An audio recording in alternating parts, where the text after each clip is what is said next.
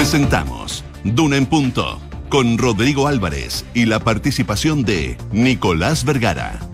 Auspicio de Ingebec Inmobiliaria. Tu inversión, nuestro compromiso. De Fontana ERP y su ecosistema de gestión. Inversiones Sura y All New Mazda BT50. Duna. Sonidos de tu mundo. Las 7 de la mañana en punto, 7 de la mañana en punto. ¿Qué tal? ¿Cómo les va? Le damos la más cordial de las bienvenidas a esta edición de Un en Punto en jornada de miércoles 17 de agosto ya del presente año. Eh, saludamos a todos quienes nos escuchan en Valparaíso, en Concepción, en Puerto Montt y en cualquier parte del mundo en www.una.cl y en todas nuestras plataformas donde nos puede escuchar, también ver a través de nuestro streaming.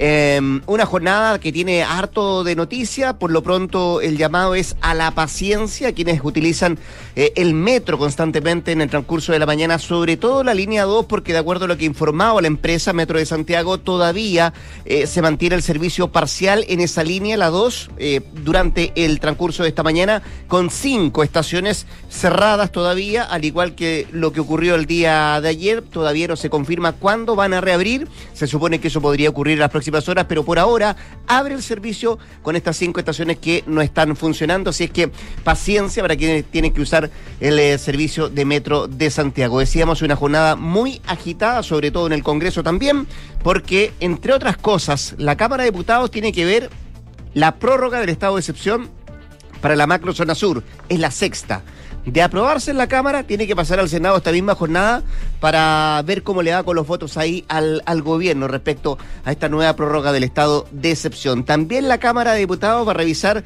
hoy día em, situaciones que tienen que ver, por ejemplo, eh, con otro proyecto de ley. Se anuncia que la reforma de pensiones no va a entrar en agosto, sino que va a ser después del 4 de septiembre, después del plebiscito de salida. Hoy día el Senado también revisa el proyecto de feriado el 16 de septiembre. Em, y también hoy día el Senado eh, tiene en tabla, en el cuarto lugar, el proyecto que concede un indulto a los llamados presos del estallido social. Así de agitada está la agenda, al menos en el Parlamento, eh, también con diferentes cosas que están ocurriendo en nuestro, en nuestro país. Fíjate que, y saludo de inmediato a Josefina Tabracópolos, se estaba mm, viendo la posibilidad de traslado de los responsables del tren de Aragua porque se conoció de parte de Gendarmería de un intento de fuga, además, del eh, cabecilla de esta asociación. ¿Cómo te va, Josefina? Muy buenos días. Muy bien, ¿y a ti cómo estás? Muy bien. Qué bueno, me alegro. Oye, em, hace frío ayer, ¿sentiste la lluvia? Se sentía fuerte. Sí, durante por momentos. Pero rico. Se agradece. buena la lluvia. La lluvia para dormir. Oye, 5 grados a esta hora, está bastante helada la mañana, la máxima va a llegar hasta los 14 solamente, se espera algo de nubes durante eh, las próximas horas, pero va a ir variando durante el transcurso de la tarde. Y ya durante los próximos días se espera más bien cielos despejados y temperaturas que van a ir en aumento. Si revisamos el pronóstico extendido el sábado, la máxima podría llegar hasta los 22 grados. En Viña del Mar y Valparaíso, donde nos pueden escuchar en el 104.1, a esta hora 5 grados, la máxima va a llegar hasta los 14 se espera cielos principalmente cubiertos con neblina y va a ir variando despejado durante el transcurso de las horas. En Concepción, donde nos pueden sintonizar en el 90.1, 5 grados, máxima de 11, cielos principalmente cubiertos durante la jornada del día de hoy. Y si les cuento lo que está ocurriendo en Puerto Montt, y sus alrededores, por supuesto. A esta hora, cielos cubiertos con chubascos aislados, 3 grados de temperatura y la máxima va a llegar hasta los 9. Eso con el eh, pronóstico del tiempo. Vamos a estar en un rato más acá con eh, Nicolás Vergara y también con nuestros infiltrados en esta jornada de día miércoles. ¿Quiénes nos visitan? Nos visita Leslie Ayala, la coordinadora de policías y tribunales de la tercera, que nos viene a contar cómo, cómo la Fiscalía va a investigar la presidencia de la moneda en la campaña de cara al plebiscito del próximo 4 de septiembre. Y también estaremos con la José Tapia, María José Tapia, su editora de Pulso de la Tercera, que nos habla sobre derechos de agua.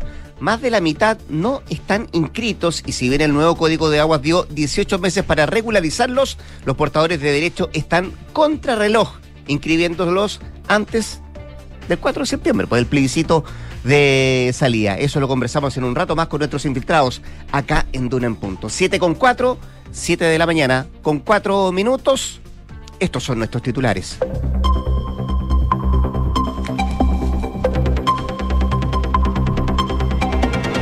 La Fiscalía abrió una causa penal por el presunto uso de recursos del gobierno en la impresión de la propuesta de nueva constitución. El ministro Giorgio Jackson descartó de manera tajante el desvío de caudales públicos para la impresión y calificó esto como un show triste. El Senado aprobó y despachó a la Cámara el proyecto que rebaja los quórums supramayoritarios para reformar las leyes orgánicas. Esta iniciativa, refundida de una moción presentada por el PS y el PPD, fue visada tanto en general como en particular con 42 votos a favor, dos en contra y una abstención. Hoy se vota la sexta prórroga del estado de excepción que rige en la macrozona sur. La nueva solicitud del Ejecutivo se da en medio de las críticas por parte de parlamentarios por no incluir a la región de los ríos. Hoy se realiza el sorteo de los diputados que deberán someterse al test de droga. De acuerdo al reglamento, se va a publicar el nombre de él o los legisladores que eventualmente dieran positivo al examen. Además, se levantará el secreto bancario y si existen transacciones que no puedan ser justificadas, se podrá enviar estos antecedentes a la Comisión de Ética de la Cámara o al Ministerio Público. El Ministerio de Salud notificó de 189 casos de la viruela del mono. Por ahora, la mayoría de los casos siguen estando concentrados en la región metropolitana. Y Metro informa que hoy continuarán cerradas las cinco estaciones de la línea 2. La estatal informó que durante la mañana no habrá disponibilidad del servicio en las mismas estaciones de este martes, tras el descarrilamiento de un tren de maniobras nocturnas. Y en noticias internacionales, Volodymyr Zelensky pidió a los residentes ucranianos en Crimea mantenerse alejados de las instalaciones militares rusas. El mandatario dijo a los ciudadanos que deben tener mucho cuidado y no acercarse a lugares donde se almacenen municiones y equipos de tropas invasoras. Pyongyang desafió a Seúl y lanzó dos misiles de crucero al Mar Amarillo. Los servicios de inteligencia de Corea del Sur y Estados Unidos están analizando el nuevo ensayo armamentístico de Kim Jong-un, en el también conocido como el Mar de las Dos Coreas. Siete de la mañana con seis minutos. Vamos Vamos al detalle. Lo que está pasando en nuestro país ha sido bien agitada las últimas horas en la macro zona sur. Eh, hemos sabido de hechos de violencia, de actos delictuales que se han ido conociendo desde la región del Biobío, ahí la provincia de Arauco. Hemos sabido también de otros hechos de violencia que han ocurrido en la misma región de la Araucanía. Y, en medio de esta serie de ataques incendiarios que han ocurrido las últimas horas, hoy día, esta tarde, a partir de las 3, la Cámara de Diputados eh, va a votar la sexta prórroga del estado de excepción para la macro zona sur, es decir, para la Araucanía y para dos provincias de la región del Biobío. Una nueva solicitud del Ejecutivo que se da en medio, como decíamos, de las situaciones de, de, violencia que han ocurrido en esa parte del país, pero también en medio de las críticas por parte de los parlamentarios por no incluir a la región de los ríos, algo que se había discutido durante el transcurso de los últimos días, particularmente la semana pasada, esto pese al aumento de hechos de violencia que se han registrado en zonas y además por la premura, eh, que ha sido otro de los temas, del Ejecutivo en votar esta prórroga cuando correspondía hacerlo la próxima semana. Y es que al ser la próxima semana regional o distrital, se busca evitar que coincida con la víspera del plebiscito de salida. Y ese fue el argumento esgrimido por el Ejecutivo adelantar eh, la votación de esta sexta prórroga del estado de excepción para esta jornada. A esto también se suma que en la propia macrozona sur también se han producido distintos hechos de violencia o declaraciones que tensionan aún más el ambiente en la previa de esta discusión que se va a llevar adelante en el Congreso. Ejemplo de lo anterior son las palabras del líder de la coordinadora Arauco Mayeco, Héctor Yaitul, quien afirmó que la organización sería partícipe del delito de robo de madera. Ayer se conoció, en las últimas horas se conoció un video de Yaitul dando cuenta de aquello. Hubo reacción de parte del Ministerio del Interior, lo hizo la propia ministra Ikia Siches y un revuelo a nivel de todos los parlamentarios de la zona respecto a estas declaraciones. Algunos dicen ratificando entonces el, el, robo de madera por parte de la coordinadora Arauco Mayeco. Lo anterior llevó a la oposición a pedirle también al gobierno que amplíe las querillas tras sus dichos. Además, hoy también el subsecretario del Interior, Manuel Monsalve, va a viajar a la zona y se va a reunir con autoridades locales de la región de los ríos, particularmente para coordinar las medidas de seguridad que fueron anunciadas la semana pasada por el Ministerio del Interior. De avanzar en la Cámara de Diputados la prórroga del estado de excepción, será esta misma tarde, donde se va a ver en la sala del Senado para ver si existe aquella posibilidad de que siga avanzando esta solicitud del Ejecutivo. ¿Estarán los votos? Eh, se van a cuadrar los parlamentarios oficialistas? Bueno, son dos preguntas que tienen eh, para tener respuesta en el transcurso de esta tarde. Habrá que verlo, por cierto, lo que pase ahí, la discusión en la Cámara de Diputados y posteriormente también en el Senado y seguramente estará presente en la sala la ministra del Interior, Isquia Siches, que ayer de hecho se hizo cargo de las palabras del líder de la CAM, Héctor Yaitul. Sí, se lo preguntaron varias veces durante el día. La primera vez fue eh, en una instancia en la Cámara de Diputados, en la Comisión de Resguardo del Orden Público. Y durante esa sesión ahí, la jefa de gabinete fue consultada por estas declaraciones de Héctor Yaitul, el líder de la coordinadora Arauco Mayeco, quien aseguró que su organización sería partícipe del delito de robo de madera. Eh, bueno, según lo que se ve en el registro audiovisual, Yaitul dice la madera que nosotros recuperamos es para tener recursos para ganar los insumos que eh, para reconstruir el mundo mapuche y para tener los fierros y para tener los tiros. Fue parte de las declaraciones que dio Yaitul. Al respecto, la ministra Siches precisó que la información dada a conocer por Yaitul no es nueva y que está eh, contemplada la ampliación de la querella por ley de seguridad del Estado en contra de este comunero mapuche que anunció el gobierno en julio pasado. Y lo que explica la ministra es que eh, en esta ampliación de querella no solo solicitan especial énfasis en estas declaraciones que da Yaitul, en la revisión de estas declaraciones como también las previas en donde están contenidas las que fueron acogidas por la prensa el fin de semana pero que eh, no son informaciones nuevas, reitera la ministra del Interior. Así que recalcaba que como Ejecutivo han sido claros que no van a ser complacientes frente a aquellas personas que delinquen en ninguna de las zonas de nuestro país y aseguró que en torno a ello han planteado el Ministerio Público hacer acciones que competen. En específico, asegura que cuando hay cualquier admisión por parte de estas personas de un ilícito, sin duda el Ministerio Público también, y tal como lo hemos reiterado, asegura la ministra, tiene toda la libertad de actuar, fueron las palabras de la ministra del Interior a propósito de estas declaraciones que dio Héctor Yaitul y que eh, han estado dando vueltas y por supuesto que llaman la atención.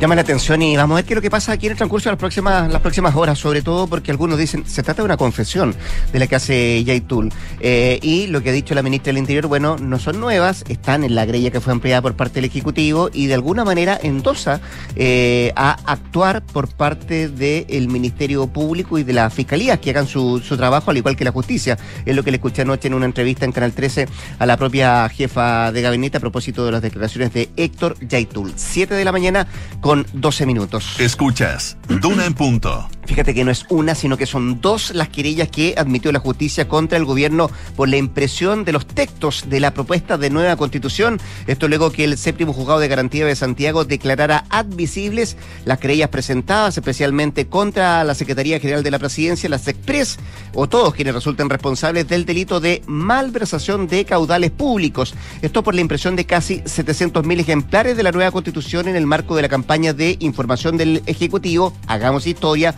que ya estaba siendo mm, investigada por la Contraloría por no traspasar la línea de la presidencia frente al plebiscito de salida del 4 de septiembre. Bueno, fue el diputado del Partido Republicano Juan Irarrázaval, autor de una de las querellas, quien detalló que su acción fue acogida hace más de una semana y que él ha sugerido que se cite a declarar en primer lugar al ministro Giorgio Jackson para ver sus responsabilidades en este tema.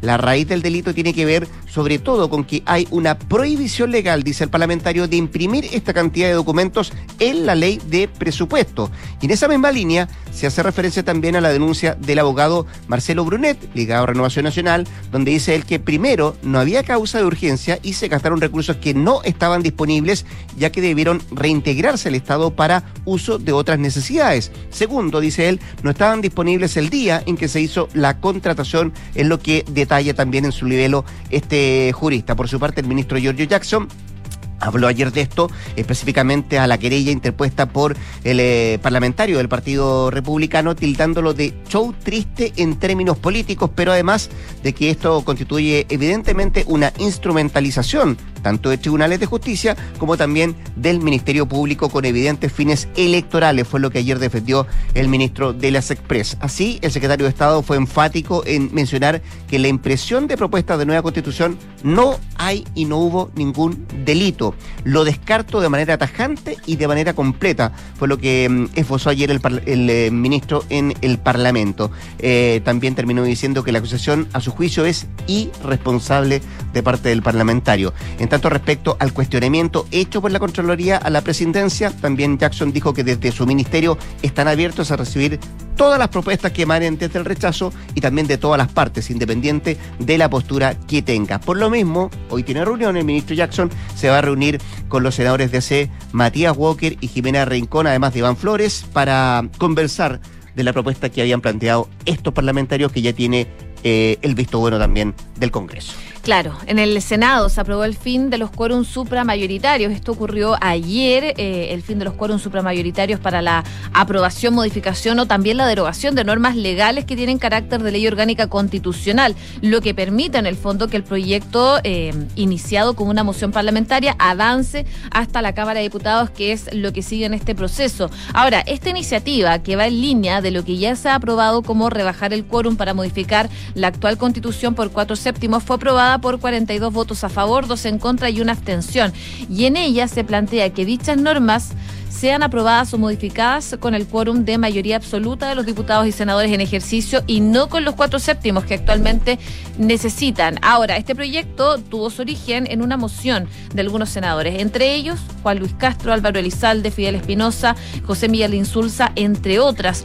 Y el presidente del Senado en esta instancia afirmó que el proyecto es una moción democratizadora que refuerza un principio que es eh, que existiendo mayorías de normas se pueden modificar. El principio básico es restablecer, dice, el principio de la soberanía popular, se eliminan las leyes de quórum supramayoritarios de cuatro séptimos, pero se va a requerir un quórum mayoritario de mayoría absoluta. Aparte entonces de lo que se vio durante la jornada del día de ayer, una moción que avanza entonces y tiene que pasar al Congreso. Claro, porque es la Cámara la que aprueba entonces este proyecto que busca terminar con estos supraquórum de leyes orgánicas. Se suma también a los cuatro séptimos que habían presentado los propios parlamentarios de la democracia cristiana. Diferentes caminos que avanzan en modificaciones eh, legislativas. 7 con 16.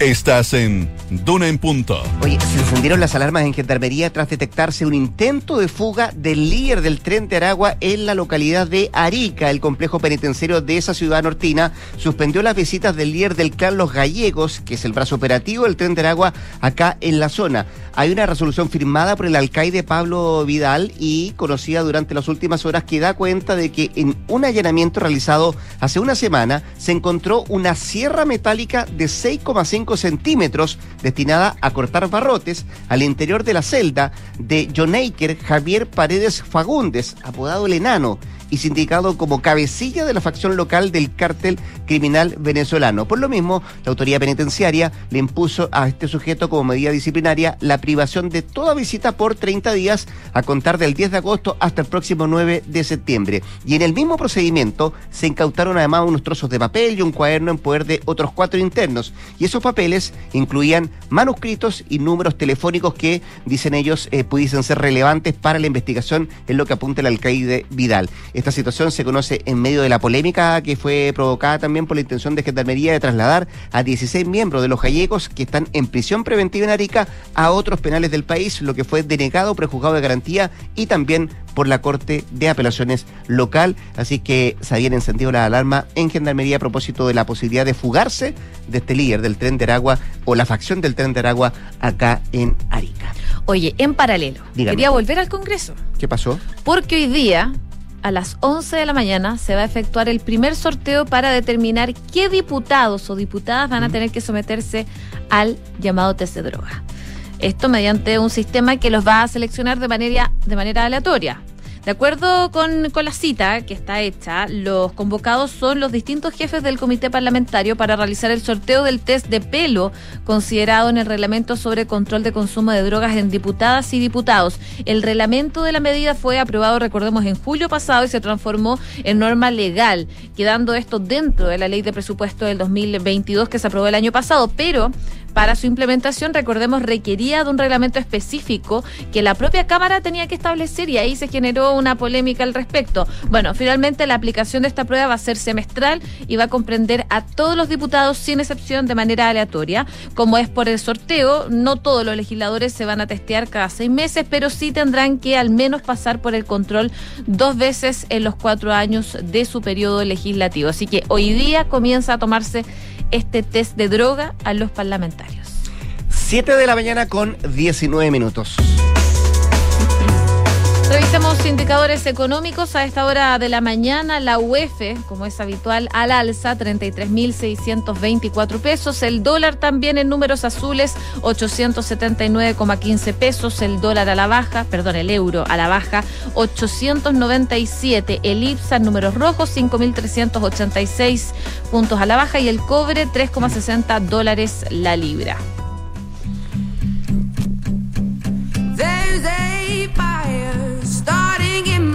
Oye, suenan campanas de boda para Adele, parece. ¿Verdad? Hay rumores ¿Mm? de boda con su novio Rich Paul. La cantante generó especulaciones de compromiso con el agente deportivo estadounidense en febrero, cuando ella eh, lució una enorme bengala de diamantes en forma de pera en su dedo anular en, eh, en unos premios, los premios Brit. Y en una entrevista de portada para la revista Elle de Estados Unidos y Reino Unido, Adele respondió con bastante ambigüedad cuando se le preguntó. Ella dice, bueno, bueno, eh, no estoy casada, eh, no estoy casada, solo estoy enamorada, estoy más feliz que nunca. Bien podría estar casada, dijo feliz la estrella musical, pero de concretarse o de confirmarlo, nada. Así con Adele. Con la británica de 34 años nos vamos a ir a la pausa. ¿Viste por la ventana hacia afuera? No. Muy poco se ve.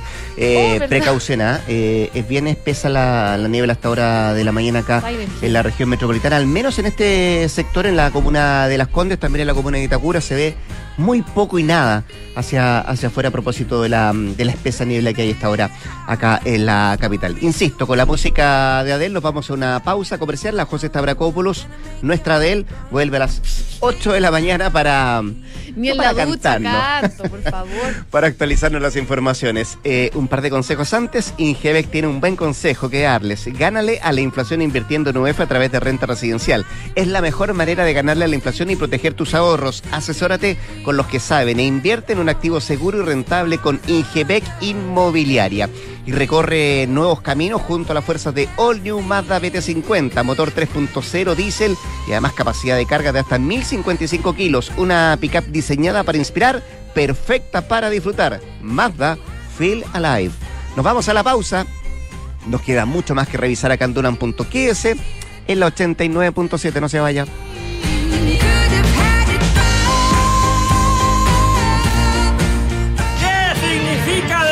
Desfontanizar tu empresa? A. Digitalizar. B. Centralizar. C. Automatizar. D. Todas las anteriores. De todas las anteriores. ¡Correcto! Defontaniza tu empresa con Sapiens, el ERP para medianas y grandes empresas de Defontana, que permite conectar tu compañía a un completo ecosistema digital de gestión empresarial, recursos humanos, gestión comercial, inteligencia de negocios y mucho más. Contrátalo hoy mismo desde 10 UFs mensuales en defontana.com. Recorre nuevos caminos junto a Mazda BT50. Con su motor 3.0 diésel y una gran capacidad de carga, superarás cualquier obstáculo en todo tipo de terrenos. Siente la combinación ideal de tecnología, potencia y comodidad de una pickup diseñada para inspirar, perfecta para disfrutar. Conoce más en Mazda.cl. Feel alive. Dergo Sender. Ahora que llegamos, podemos tomar algo calientito. Bueno, Tata, ¿unos cafecitos? Ya. Oye, me contó el papá que cambiaste la alarma al final. Sí, vinieron la semana pasada. Y mira, con este simple llavero activo y desactivo para entrar y salir. Ay, pero qué tecnológico. Vio que estoy actualizado, muy fácil de usar. Y tu abuela, feliz. La veo bastante más tranquila. Protege lo que más quieres con Alarmas Verisur. Contrata llamando al 600-385-0003 o en verisur.cl. Activa Verisur. Activa tu tranquilidad. Cuando llegué a urgencias nunca pensé que todo se complicaría tan rápido. La movilidad de mi cuerpo estaba comprometida, estaba asustada, pero cuando ves que hay un equipo con experiencia, te da tranquilidad. Para mí, el cuidado de un especialista no da lo mismo. Somos Neurocirugía UCE, con más de 70 años de trayectoria en el país. Realizamos procedimientos y cirugías con técnicas avanzadas. Te brindamos toda la atención que necesitas para que sigas disfrutando de lo más importante. Somos UCE somos la católica. Si eres micro, pequeño o mediana empresa, en Banco Estado tu fuerza nos inspira a tener una iniciativa pensada en ti. Vamos, mi pyme. Financiamiento especial con tasa fija en pesos, opciones de reordenamiento de deuda y talleres gratuitos de educación financiera. Vamos, mi pyme. Inscríbete en bancoestado.cl. Banco Estado. Crédito sujeto a evaluación crediticia. Infórmese sobre la garantía estatal de los depósitos en su banco o en www.cmfchile.cl. En la Facultad de Medicina Clínica Alemana Universidad del Desarrollo estamos muy orgullosos porque la carrera de medicina recibió siete años de acreditación de parte de la Comisión Nacional de Acreditación, el máximo otorgado por esta entidad. Agradecemos al equipo directivo y académico, a sus alumnos y a nuestro principal campo clínico, el Hospital Padre Hurtado, que contribuye significativamente a la formación de médicos comprometidos con el futuro de Chile. Conoce todas nuestras carreras del área de la salud en medicina.udd.cl. Estás en Duna en Punto con Rodrigo Álvarez. 7 de la mañana con 25 minutos, 7 con 25, eh, seguimos acá el 89.7 haciendo una en punto. Le decíamos al inicio del programa que tenía que armarse de paciencia, sobre todo si usted utiliza la red de metro, particularmente lo que estaba pasando en la línea 2 del metro, que se mantienen cerradas varias estaciones durante gran parte de esta mañana, va a ser así durante gran parte del día. Todavía no hay una fecha exacta de parte de la empresa para decir cuándo se va a restablecer el servicio en las estaciones afectadas, que son eh, cementerios, Einstein, Dorsal, Zapadores y también Vespucio Norte, eh, y por eso esa línea eh, está funcionando de manera intermitente entre la cisterna y Cerro Blanco. Además, lo que se ha resuelto de parte de las autoridades es que la red metropolitana de movilidad ha puesto servicio de buses clones en superficie en ese tramo que no está operativo del ferrocarril metropolitano. Hay vehículos que tendrán además una frecuencia de 10 minutos, dice la autoridad, y se van a detener en las mismas paradas que lo hace la línea 2. Hay recorridos también, por ejemplo, el 203 y el 208 que van a reforzar la operación de estos servicios y se espera que la suspensión de este tramo en las cinco estaciones se extienda desde eh, la mañana hasta por lo menos em, durante pasado el mediodía, de acuerdo a la información que se ha entregado de parte de las estaciones em, que están afectadas y también de la propia empresa, porque no hay una hora todavía estimada de reposición del eh, funcionamiento. Lo que se ha dicho que la falla se produjo cuando un tren se salió de la vía en el momento en que se estaban haciendo maniobras de estacionamiento nocturno y eso generó la situación que vimos el día de ayer muy temprano en la mañana que se extendió durante gran parte del día y como decimos también la situación es compleja a partir de esta mañana en esas cinco estaciones que no están funcionando de la línea 2 del metro. 7 con 27. Estás escuchando Duna en punto. Nos vamos a otro tema. Decíamos lo complejo que está la situación en la parte sur de nuestro país. Dábamos cuenta también de los hechos de violencia que se han ido generando en las últimas horas. Ataques en las provincias de Arauco, ahí en la región del Biobío. Lo propio que está ocurriendo también en la región de la Araucanía. Mm, y, lo que va a pasar hoy día, particularmente en el Congreso, con la prórroga del estado de excepción, la secta que está pidiendo el Ejecutivo. Miramos el sur, pero también miramos el norte, donde también hay una situación compleja y de hecho el día de ayer el gobernador de Arica y Parinacota, Jorge Díaz, de alguna manera también volvió a emplazar al Ministerio del Interior para reforzar la presencia militar en los puntos críticos que tiene esa región y le solicitó también a las Fuerzas Armadas eh, que tengan mayores facultades para desarrollar em, el trabajo ante, dice él, el difícil escenario delictual y migratorio que se está viviendo en la llamada macro zona norte. Lo que ha dicho el gobernador es que hace más de dos semanas, dicen ellos, entregaron una propuesta regional que fue avalada por el Consejo Regional en pleno, también por unanimidad, y decenas de organizaciones sociales para solicitar resguardo militar en esas zonas críticas y también no solamente que se lleve el trabajo durante el día, sino que también en horarios nocturnos. En realidad, decía el, gobernador, eh, tratamos de homologar lo que hemos conocido hasta el momento de estados de excepciones constitucionales en el sector fronterizo y durante la pandemia, donde los militares prácticamente acompañaban en esa labor, es lo que acusa la autoridad y por eso él ha asegurado que la actual crisis delictual que afecta a Arica y Paranacota requiere que exista un resguardo militar, pero que estén dotados también de mayores facultades que, solo, eh, como lo hace Carabineros, de acompañar ese servicio. Estamos levantando esta propuesta, se la vamos a entregar al subsecretario de Interior y también al presidente de la República en un oficio que él dice ingresamos hace más de 15 días y aún estamos esperando respuesta de aquello, es lo que dice el gobernador de Arica y Parinacota, Jorge que día respecto a la situación que está viviendo en esa parte del país. También él dice que más allá del nombre que se le quiera poner al decreto, al estado de excepción eh, o a lo que se requiera como nombre para ir en ayuda de la situación delictual que se está viviendo, lo importante, dice él, es el resguardo militar en esas zonas críticas y también eh, particularmente en horarios nocturnos, donde es la situación más compleja que se vive en esa parte del país. Hay zonas críticas, decía él, como el sector de Cerro Chuño en Arica, hay carreteras que también eh, están siendo vulneradas y particularmente también lo que se vive en la zona fronteriza. Es lo que dice em, la autoridad de la parte norte de nuestro país, donde supuestamente va a ser uno de los puntos que se van a visitar en los próximos días por parte del Ministerio del Interior. Decíamos hace poco rato la visita que hará el subsecretario del Interior, Manuel Monsalve, a la región de los ríos en, el transcurso de esta jornada, una región que también ha, ha solicitado eh, el estado de excepción y seguramente la parte norte también será vista por las autoridades con, un, eh, con una lupa especial a raíz de la situación delictual que pasa en esa zona del país. 7 con 30. Escuchas, Duna en punto. Lo último, antes de irnos a la pausa, vamos al Congreso nuevamente porque se espera que hoy día el Senado vote el proyecto de ley que busca otorgar un indulto a los llamados presos de la revuelta, personas que fueron detenidas en el contexto del estallido social y que permanecen en prisión preventiva a la espera de un juicio por su presunta implicancia en delitos ocurridos en la crisis del 2019. Según eh, lo que han comentado los propios senadores, es probable que no se llegue a votar, está en el cuarto punto de la tabla eh, y antes dábamos cuenta que también el eh, Senado debiera hacerse cargo de la prórroga, la sexta, por el estado de excepción en la macrozona sur, si es que hoy día también es aprobada en la Cámara de Diputados. Pero en lo particular esta iniciativa, que fue ingresada por parlamentarios oficialistas y permanece sin avances en su tramitación desde el 2020, necesita de 26 votos para ser aprobada, los cuales aún están en duda luego de la reticencia que generan algunos legisladores del sector, pese al respaldo que el gobierno le ha otorgado a esta medida. De hecho, una de las primeras decisiones del presidente Gabriel Boric tras asumir el mando en eh,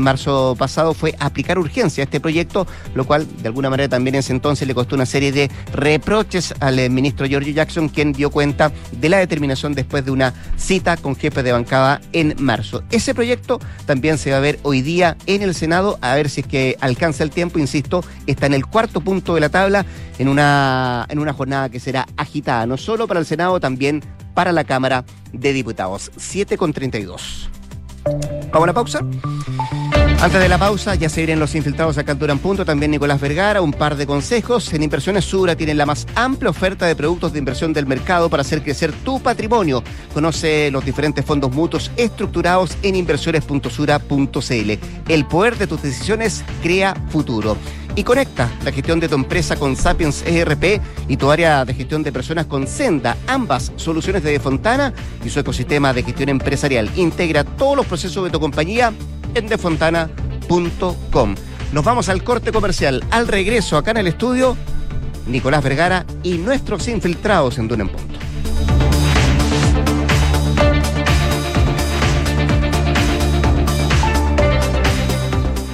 ¿Tus inversiones están creando el futuro que quieres? Sí, y no solo el mío, también el de mi familia. ¿Tu patrimonio está protegido? Sí, porque elijo asesorarme con expertos. El poder de tus decisiones crea futuro. Por eso en Inversiones Sura te asesoramos con soluciones personalizadas y con la mayor oferta de inversión del mercado. El poder de tus decisiones crea futuro. Sura. ¿Quieres ganarle a la inflación? Escucha entonces este buen consejo. Invierte en UF a través de la renta residencial, la mejor alternativa para proteger tus ahorros sin que estos pierdan su valor. Si aún tienes dudas, asesórate con los que saben. En Ingebec Inmobiliaria te ayudan a encontrar una inversión a tu medida. Anota este buen consejo. Más adelante me lo vas a agradecer. Ingebec Inmobiliaria, tu inversión, nuestro compromiso. Ahora que llegamos, podemos tomar algo calientito. Bueno, Tata, ¿unos cafecitos? Ya. Oye, me contó el papá que cambiaste la alarma al final. Sí, vinieron la semana pasada. Y mira, con este simple llavero activo y desactivo para entrar y salir. Ay, pero qué tecnológico.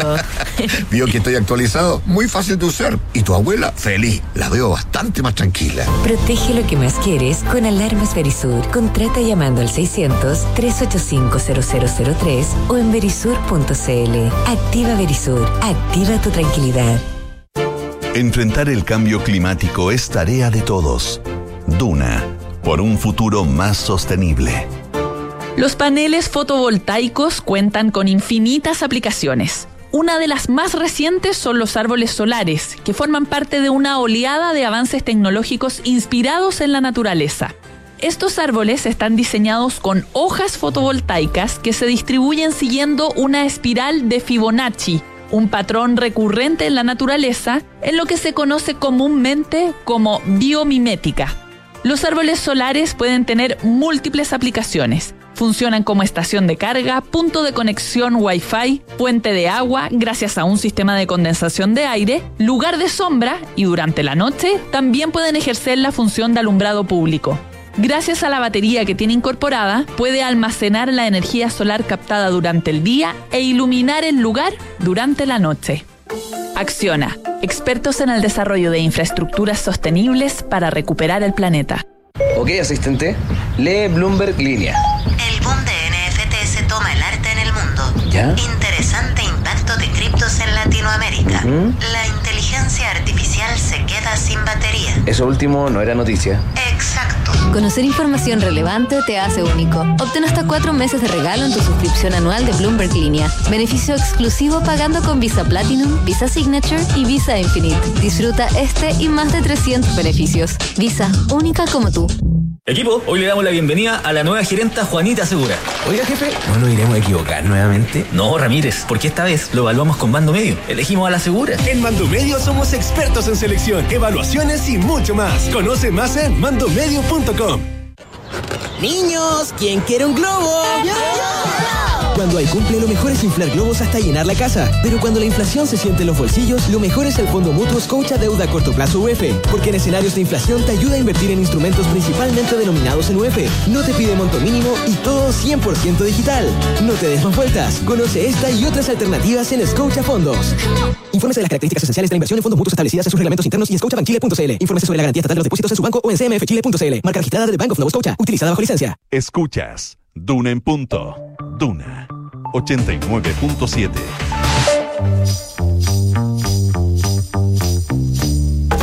Son los infiltrados en Duna en punto. 7 de la mañana con 37 minutos, 7 con 37, momento de nuestros infiltrados. Nicolás Vergara, ¿cómo estás? Muy bien, ¿y tú cómo estás, Rodrigo? Bien, pues aquí estamos. ¿Estás bien? Muy no? bien. Muy bien. ¿Estás muy bien? Sí. ¿Estás muy bien? Me asusté por un momento, viste que había una neblina espesa, pero ahora como que Eh, disipa. ¿sabes qué? Mira, yo venía en el auto cuando tú hablabas de la es- neblina espesa y yo te iba a escribir para decirte sí, pero es alta. Es alta ya. Es alta, no eh, está no, no, no, a nivel de calle todavía no, pero ojo, la neblina siempre Mm. baja, así que yo creo, y es raro tanta neblina después de tanta lluvia, pero, pero en fin, porque llovió bastante. ¿eh? Sí. Llovió bastante. Estamos, estamos con buenas noticias en ese sentido. Es bueno, siempre el agua es buena. Eh, aprovechamos entonces de saludar a nuestro a nuestras infiltradas de esta jornada de día miércoles 17 de agosto. A la distancia, la José Tapia. María José Tapia, ¿cómo te va? Buenos días. Hola, ¿todo bien? ¿Cómo están ustedes? Todo bien por acá. Eh, y en el estudio, en cosa de segundos. Segundos, ¿sí? segundos, segundos nada más. Nada como- más, po. A ver, segundos nada más. Podríamos Se- decir Segundos nada más. 3, 2, 1. Oye, está mi cafecito. Ahí está. Leslie. Ayala, ¿cómo te va? Bien, acá corriendo. Bien. Sí, te, te apuramos, disculpa. ¿eh? No, no, nuestra todo bien, todo bien. No era nuestra intención. Tómese tranquilo el café porque podemos partir con la José Tapia por ahora. Perfecto, súper. para, para hablar, José, de derechos de agua. Eh, inscripción de derechos de agua. del ¿no? agua. Así es. A propósito, a propósito de la A lluvia. propósito de la lluvia, ¿no? Sí, coinc- coincidentemente. Eh, no, efectivamente, o sea, la verdad es que están haciendo todo un trabajo para poder inscribir derechos de agua. Acá hay, hay una historia bien, bien amplia. A ver, hay del orden de 350 mil derechos de agua entregados en Chile, para que se hagan, para que se hagan una idea. De esa, de, de esa cantidad, solamente hay registrados correctamente 150 mil derechos, o sea, menos de la mitad. ¿Qué es lo que ocurre? Los derechos de agua son administrados por asociaciones de canalistas prácticamente, que son los que tienen socios, que son los que tienen estos derechos, pero quien reparte el agua, quien levanta y cierra las compuertas de los canales, son estas asociaciones. Las asociaciones operan por tradición, por ende nunca eh, exigen los registros. Entonces, estos son terrenos que se heredan de generación en generación, entonces vamos pasando y no se van registrando. Pero en abril hubo una modificación al código de agua y dijo ya, se acaba este cuento y todos los derechos deben estar registrados correctamente de aquí a octubre del 2023. Le dieron un plazo de 18 meses. Porque em, aquí nos hemos dado cuenta que si bien hay derechos de agua que por tradición no se han inscrito, hay eh, otros agricultores básicamente que no han inscrito los derechos porque es conveniente en un cierto aspecto no inscribirlos, porque si tú no haces uso de estos derechos, tienes que pagar una patente. Si no eh, pagas la patente, la DGA que administra, que administra este cuento te puede eh, llevar a tribunales, demandar, pero si el derecho no está inscrito en ningún lado, el tribunal no tiene cómo castigar al usuario porque dice, oye, aquí no hay ningún derecho. Entonces no hay nadie con quien, sobre quién recurrir, en otras palabras. Y eh, entonces mucha gente, mucho agricultor, ha dicho, no, como no estoy usando los derechos, prefiero no inscribirlos para no ser objeto de una demanda de la DGA. La DGA lo que dice ahora es, se acaba este cuento, por ende aquí se va eh, a regularizar, tiene que inscribirlo en un plazo de eh, 18 meses. Pero está el factor nueva constitución entre medio. Y eso ha hecho que las asociaciones de canalistas, que como les comento, administren estos derechos, empiecen a hacer un trabajo acelerado para intentar tener estos derechos inscritos de aquí al 4 de septiembre. Porque, ¿qué es lo que ocurre? Si no eh, están inscritos, existe perfecto el plazo de la nueva normativa hasta octubre del 2023. Pero si la constitución se aprueba, el 4 de septiembre terminan todos los derechos y pasan a ser autorizaciones de uso. Por ende, cuando estas personas vayan a intentar inscribir sus derechos y regularizar su situación de, eh, ante el conservador de bienes raíces o ante la DGA, que se inscriben en los dos lados, eh, hay mucho temor o incertidumbre a que el conservador les diga, oiga, no, pues, ya no podemos inscribir los derechos, porque automáticamente dejan de existir. Entonces, todas estas asociaciones han estado llamando a sus, a sus socios, que son, bueno, hay del orden de 4.000 asociaciones que están haciendo esta pega de llamar a todos los socios y decirle, oiga, queremos su planilla vigente, queremos sus registros al día, porque si usted no tiene el día de eh, mañana cómo decir, cómo, o sea, cómo acreditar que usted tiene un derecho, estos derechos no, no se van a transformar automáticamente tampoco en autorizaciones, por ende usted no va a tener agua. Claro. Y eh, lo que es más complejo aún, que es lo que dicen... No, no, aquí o sea, agua va a tener, lo que, lo, lo que va a hacer es que la va a estar usando, porque recordemos que los canales no desaparecen. Eh, No, claro. eh, eh, eh, no, no, pero es que no, no es menor, pues José. Eh, porque va- la va a estar usando a un título eh, in- incomprensible. Entonces por ahí viene. Sí, pero, pero no, pero hay otra preocupación adicional. Lo que ocurre es que cuando se te- si se aprueba la nueva constitución, se terminan los derechos y no solo eso, la cuenca, la cuenca pasa a ser administrada por tres entes. Claro. No solamente por las asociaciones de canalistas, también van a haber ONGs que van a tener derecho a ver qué se hace con esa agua Exacto. y también va a estar el gobierno. Entonces, o sea, el- el- la, la DGA y los organismos públicos. Entonces, ¿qué es lo que ocurre? Si yo no tengo el derecho al día para acreditar, oiga, necesito toda esta agua y acá está mi derecho, Mm, ya, exacto. ya, todo, ya toda esa agua no va a ser usada por los agricultores o por las asociaciones de canalistas. La, una ONG le puede decir, oiga, usted, Pepito, no tiene el derecho, por ende, eh, esa agua la vamos a usar para, no sé, conservación, estoy inventando, o para cualquier cosa. Perfecto. Y resulta que lo que dicen las asociaciones de canalistas es que ellos han invertido en los 150 mil kilómetros de canales que hay en Chile, 75 mil millones de dólares en hacer toda la red. Eh, y han invertido esa plata, son solo privados, que lo han hecho eh, porque tienen estos derechos a perpetuidad. Ellos estiman que mantener toda esa red de canales le costaría al Estado, si terminan los derechos, 2.600 millones de dólares al año. Por ende dicen, oye, aquí esa plata no va a estar para poder mantener. Y lo otro, que se estima que el 80% del valor de la tierra, en el caso del agro, es el agua. O sea, si bien son derechos que se inscriben de manera separada, ellos dicen, en el momento en que yo eh, se terminen los derechos, mi tierra se va a devaluar un 80%. Y ahí entra el otro tema, que no voy a tener derechos, no los voy a tener registrados, mi tierra se va a devaluar un 80% y ¿qué van a hacer los bancos con las garantías? Aquí el agro básicamente deja las tierras en garantía para poder, para poder pedir créditos para capital de trabajo y todo. Y resulta que los bancos van a ver que tu tierra ya no vale los dos mil pesos que pediste, sino que vale, no sé, 200 pesos. Y, eh, y el temor es que los bancos actúen y empiecen a ver qué hacen con esos, qué hacen con esos terrenos. Entonces hay todo un tema no menor que se ha ido abordando desde las asociaciones de canalistas viendo cómo estructurar este cuento para que, em, para que el día de mañana, primero, no se pierdan los campos, porque aquí aparte no solamente el 70% del agua usada por el agro, pero también hay, eh, las sanitarias están colgadas a las asociaciones de canalistas y eh, también hay centrales de pasada que pasan por los caudales. Entonces es un factor mucho, o sea, es un tema mucho mayor que no solamente va a afectar al agro, va a afectar, a a las sanitarias y a todo lo demás. Y desde la DGA, yo hablé con ellos la semana pasada y lo que me comentaban es que efectivamente ha habido un alza en eh, los registros. O sea, que eh, si tradicionalmente ellos registran del orden de 5.400 derechos anuales, ya este año van más de 6.500 y ellos estiman que van a terminar el año con del orden de 10.000 derechos anuales registrados. Entonces, eh, si bien ellos obviamente no lo atribuyen a este cuento, no lo atribuyen al plebiscito, de hecho eso omiten esa, esa, esa parte del análisis, sí lo atribuyen a la nueva normativa que entra a correr en 18 meses más, que obliga a tener estos derechos registrados, si no caducan automáticamente. José, deja hacerte dos preguntas, no sé si, si, si, si, si tienes el, dato, pero, pero a ver, eh, mucha gente también hereda terreno eh, y no regularizó la situación. Eh, ¿Qué tiene que hacer esa gente como primera cosa? Y segundo, después del 4, y me pregunta el auditor, ¿es probable que el valor del terreno no sea el mismo al no tener derecho de agua? Sí, totalmente. O sea, de hecho, o sea, la primera, para la segunda pregunta primero, efectivamente, el tem- tú tasaste tu terreno eh, en un valor X, ese valor evidentemente va a ser menor porque lo que, los, lo que las asociaciones de analistas han calculado es que para el agro al menos, el 80% del valor del terreno es el agua. Si tú al terreno le sacas el agua, vale un 20%.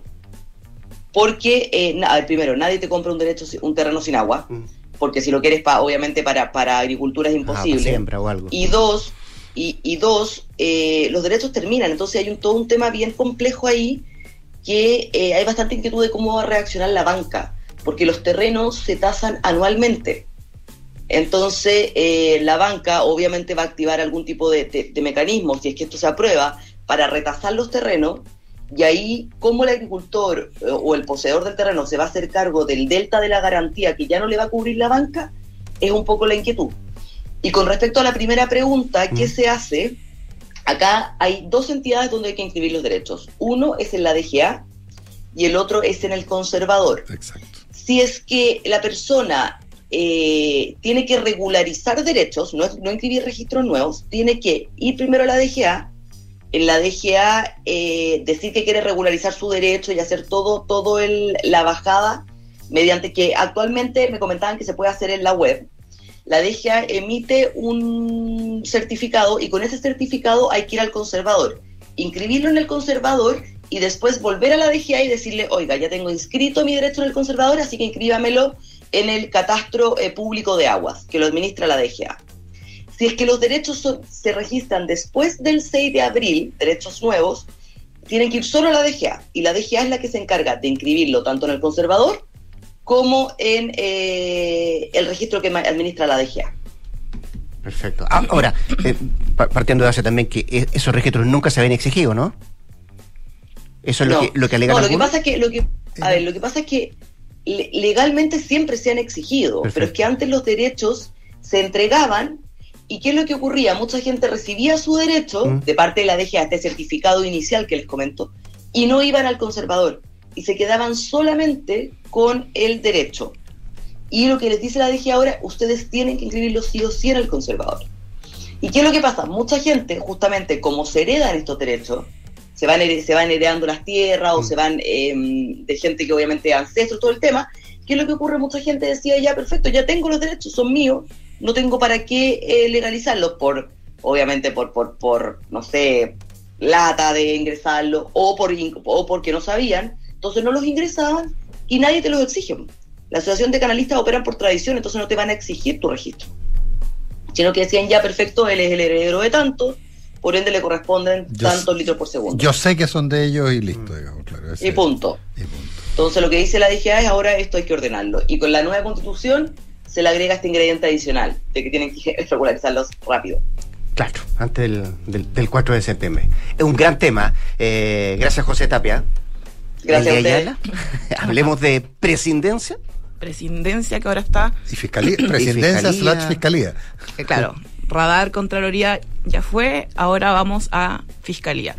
Y esto es a propósito de una querella que presenta un, eh, bueno, son dos querellas en verdad, pero eh, principalmente la que abre la investigación penal, que va a estar a cargo del fiscal eh, Patricio Cooper, el diputado Ibarrazábal, un diputado del Partido Republicano, eh, quien eh, sostiene en este, en este documento que la SECPRES eh, en particular habría eh, infringido eh, ya no el ámbito de presidencia que es la que obliga a la Contraloría, sino más bien a propósito de, de esta, de esta eh, orden de no, no inmiscuirse con una preferencia de cara al plebiscito, en haber eh, mal utilizado recursos del Estado, en particular de, de, de la ley de presupuesto del gobierno, para eh, hacerse vía trato directo de 700 ejemplares de la nueva, perdón, 700 mil ejemplares de la nueva constitución que le habrían tenido un costo por trato directo con la imprenta de alrededor de 444 millones de pesos.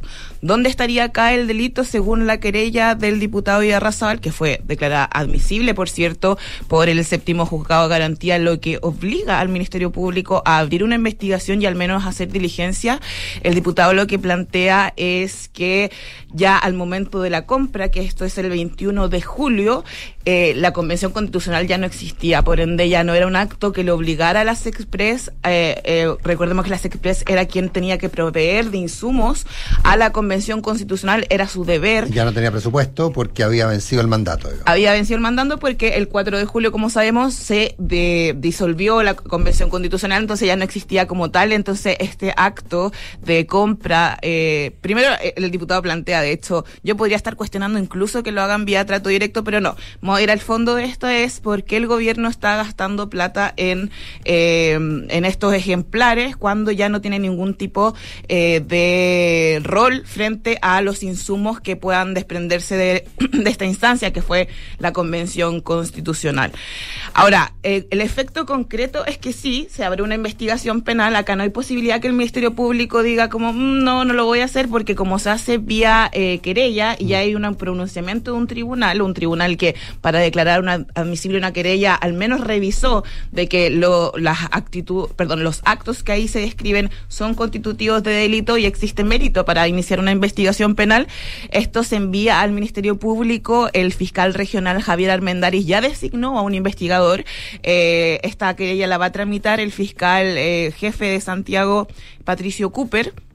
Y se van a llevar a cabo todas las diligencias que ahí, por ejemplo, se solicitan, tales como, eh, porque si bien la querella es contra todos quienes resultan responsables, todos los hechos descritos apuntan al rol del ministro secretario eh, general de la presidencia, Giorgio Jackson, y de hecho las diligencias están enfocadas en él para que él dé cuenta a la fiscalía de por qué se tomó esta decisión. eh, y bueno, la defensa eh, del gobierno no se hizo esperar. Nosotros, eh, nosotros preparamos este tema para la tercera PM, consultamos a las Express, ellos nos dieron una, una explicación eh, muy eh, en el sentido de nosotros tenemos el deber de informar, es el mandato que nos ha dado también eh, este proceso, no de tomar una posición, pero sí informar y cómo no lo vamos a hacer si no es a través de entregar este texto gratuito a las personas, a los ciudadanos chilenos que quieran acceder a él de forma material, por supuesto. Pero eh, ya en un punto de prensa del Congreso se endureció el tono y el ministro Jackson calificó derechamente esta acción judicial como un show político triste. Eh, apuntó a que esta era una estrategia que se da en el marco de pocas semanas que quedan para el plebiscito y criticó algo que llamó mucho la atención al interior del Ministerio Público y que es un tema, por supuesto. El ministro Jackson dice, acá los diputados del Partido Republicano están instrumentalizando al Poder Judicial y al Ministerio Público, usándolo políticamente. Eh, eh, cuando nosotros en el pasado, y eso es lo que comentaban algunos fiscales, hay muchas investigaciones abiertas a propósito incluso de querellas Mm. del Frente Amplio o del propio alcalde Jadwe. O sea, no, no olvidemos lo que ocurrió durante la pandemia cuando se abrieron investigaciones penales en contra de las autoridades sanitarias en medio de una pandemia, eh, donde se les eh, ac- culpaba y acusaba, esta es la querella, estoy hablando de- del alcalde de Recoleta, Daniel Jadwe, directamente al ministro eh, de Salud, Jaime Mañalich, eh, y incluso al propio presidente Piñera de ocultar información, eh, una serie de delitos que también significaron una apertura de una investigación penal que hasta el día de hoy Está abierta. está abierta, se han hecho un sinnúmero de diligencias y no hay un resultado o alguna eh, decisión por parte de la Fiscalía de que acá existió algún tipo de responsabilidad penal. Ahora, en el entendido de esta crítica que hace el, el ministro Jackson, eh, también ayer me recordaban los fiscales cuando, eh, a propósito de una querella también del Frente Amplio y de otras figuras, eh, se abrió también la causa por lesa humanidad, donde se investigan ya las responsabilidades del alto mando y que iban dirigidas concretamente en, con- perdón, las responsabilidades políticas en el marco de las vulneraciones de derechos humanos, donde se dirigían eh, y con nombre eh, y apellido contra del expresidente Sebastián Piñera, el ministro del Interior de aquel entonces, Gonzalo, Blumel, y que también significaron la apertura de una investigación que hasta el día de hoy está vigente y donde todavía se realizan diligencias por parte de la fiscal regional de Valparaíso, Claudia Peribán. Entonces, eh, la dualidad de cuando se está en el poder y se siente que una querella puede ser una instrumentalización política o el mero derecho que tiene, por ejemplo, un diputado de la República de pedirle al Ministerio Público que indague una situación. Ahora, también la postura del gobierno, para ser justa, fue nosotros nos vamos a poner a disposición si Sí. eh, la Fiscalía requiere los antecedentes, nosotros se los vamos a, a- a dar a entender en el entendido de que nosotros estamos comprando constituciones, eh, estamos haciendo más eh, fácil el que la gente que, por ejemplo, no tiene acceso a Internet o que quiere tener el texto escrito lo pueda tener, nosotros no estamos dándole una guía de cómo debe votar. Ahora, es un punto que se abrió, la fiscalía va a tener que hacer estas diligencias y lo más probable es que eh, terminemos con el diputado, perdón, el, el ministro Jackson eh, declarando frente al fiscal Cooper o la policía y entregando estas mismas explicaciones que ya se han dado a nivel público. Oye, pero a ver, eh, dos elementos. Uno, me, me da la, me da la sensación de que eh, hay, no sé si es un error en la querella o un error cómo se comunicó, pero, eh, o en la denuncia, perdón, porque no es querella. Eh, porque se plantea que yo No sé, es querella. ¿Es querella? Sí. Ah, ya. Por eso pasa por el tribunal. Perfecto. Que, pues, se plantea que el ministro Jackson es el responsable administrativo del ministerio. No lo es. El responsable administrativo del ministerio es el subsecretario. En este caso, la subsecretaria. E- ese sería el, el- el primer elemento. Y lo segundo, que, que eso no me quedó tan claro, eh, lo primero una afirmación mía, lo segundo que no me quedó tan claro, es, eh, es que se plantea que no es por el mecanismo de licitación, no es por haberlo hecho sin eh, por, por trato directo, sino que tiene que, sino que co- co- por el hecho propiamente tal de haber, de estar, comillas, malversando caudales públicos. O sea, e- es, distinto, no se está cuestionando el mecanismo de licitación, eh, porque recordemos que en algún momento se planteó que superaba el tope, etcétera. No se meten con eso. El, el tema es. No, igual, igual lo menciona, el diputado dice como, yo podría incluso cuestionar Claro. que se haga vía trato directo, pero ese no es mi punto. Mi punto es que acá se está malversando presupuesto eh, de la nación, que está eh, designado para ciertos ítems y que se ocupó estos 440 millones en un, en un acto que no le correspondía, al menos según este nivel acusatorio. Que no estaría en la al- ley de presupuesto. al gobierno. Claro, lo que pasa es que el delito malversación de caudales públicos es un delito bien particular porque se le imputa a funcionarios públicos que están, obviamente, que su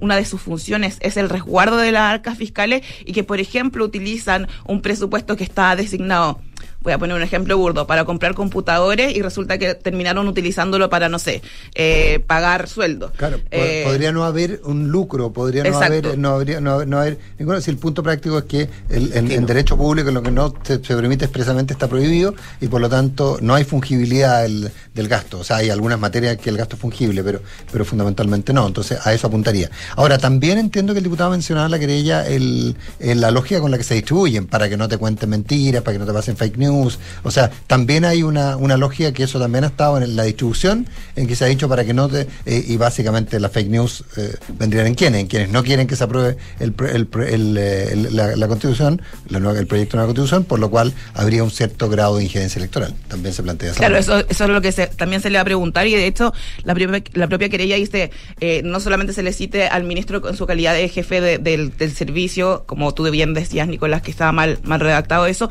sino más bien también a sus asesores y quienes son los que finalmente tomaron la determinación de hacer esta compra, eh, que igual de cierta forma es un presupuesto que impacta y veremos cuánto en el presupuesto, obviamente, de la- los dineros que ocupa eh, la cartera que lidera el ministro Jackson. ¿Plazo de investigación? No hay plazo de investigación, hay una Los investigación. tiempos de la justicia son distintos que Son los tiempos, muy distintos. que los tiempos de la política. Pero las diligencias al menos partirían ya ahora porque claramente cuando hay eh, un poder del Estado, como puede ser un, un- un integrante del Congreso solicitando la justicia que investiga además a, un, a una cartera de gobierno y en particular se involucra a un ministro de Estado, la Fiscalía suele eh, apurar eh, algunas diligencias para también despejar esos puntos Mm. que se abren eh, y que pueden ser eh, polémicos, como lo vimos al ministro Jackson eh, muy enojado ayer calificando esto como un show triste. Leslie Ayala, José Tapia, nuestras infiltradas de esta jornada de día miércoles. Muchas gracias a ambas.